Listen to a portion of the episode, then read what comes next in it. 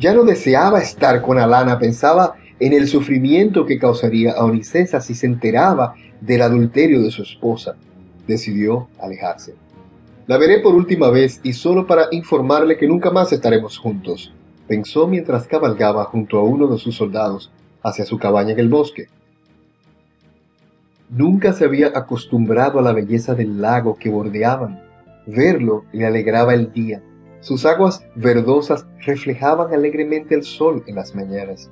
Su brillo le calentaba el rostro mientras dominaba el brilloso animal que montaba. Lentamente se acercaron al lugar donde había nacido el padre de Evangelis y que con el paso de los años le había quedado como un regalo de parte de su padre. Caminó entre los árboles y entró al lugar. El soldado tomó los caballos y se alejó a una distancia prudente, como solía hacer. Sabía que estarían en la cabaña solo algunas horas y partirían de regreso antes de la tarde. Alana ya lo esperaba, tratando en vano de disimular su alegría cuando lo vio, se le acercó en silencio y lo besó largamente, sin decir una sola palabra.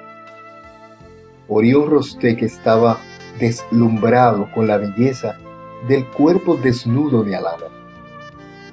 No pudo apartar la vista y olvidó totalmente el discurso de despedida que tenía preparado.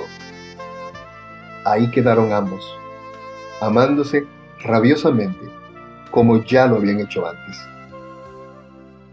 Alana, gritando sin control su pasión, retumbaba las viejas paredes de madera del lugar y convulsionaba una y otra vez, como acostumbraba hacer. Su amante despertaba en ella esa furia inusual de hembra en celo que solo él conocía. Su sola presencia la empujaba a la locura. Era una pasión totalmente desordenada y violenta que los dejaba ambos como enloquecidos y sin control. Se amaron como solían hacerlo, como si fuera la última vez, sin proponérselo. Se expresaban de manera inconsciente una despedida que veían venir. Se derramaron mutua y largamente hasta que sus cuerpos, sudados y exhaustos, quedaron enlazados en un abrazo que desearon hubiera sido eterno. Él quedó dormido en el piso. Había cerrado los ojos por un momento, pero el cansancio lo venció y despertó con el sonido del agua en movimiento en la habitación contigua.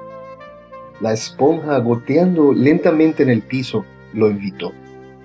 Alana estaba todavía mojada y buscaba cómo secarse cuando él entró en la habitación y tomó la vieja y desteñida toalla que le gustaba y suavemente le secó la espalda. Ella suspiraba lentamente mientras una sonrisa le iluminó el rostro. Orión Rostek vio las gotas de agua en su piel y le besó el hombro derecho, refrescando su boca con el agua fresca. El olor de su pelo recién lavado lo enloquecía. La humedad del bosque y el sonido de las hojas en movimiento entraban en el lugar. La brisa levantaba también las cortinas que adornaban la habitación y que servían para separar los dos pequeños ambientes de la cabaña. Lentamente le besó el cuello. Alana, con la piel de gallina electrificada, cerró los ojos y giró su cara para besarle en la medida que presionaba sus pechos al cuerpo de su amante. Nada penetraba entre los dos cuerpos. Estaban solos, escondidos y seguros en el lugar que los acogía en complicidad cada semana solo que las caricias anteriores no fueron suficientes y sus cuerpos pedían mucho más. Allí mismo se devoraron, mutuamente besándose cada centímetro de piel.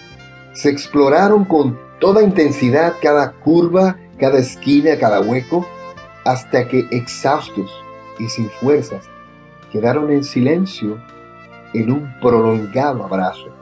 Luego regresaron a la piel de oso en el piso. Ella odiaba la cama, él lo sabía. La mañana caminaba hacia la tarde. Tenían tiempo todavía para dormir un poco más y en un estrecho abrazo quedaron profundamente dormidos.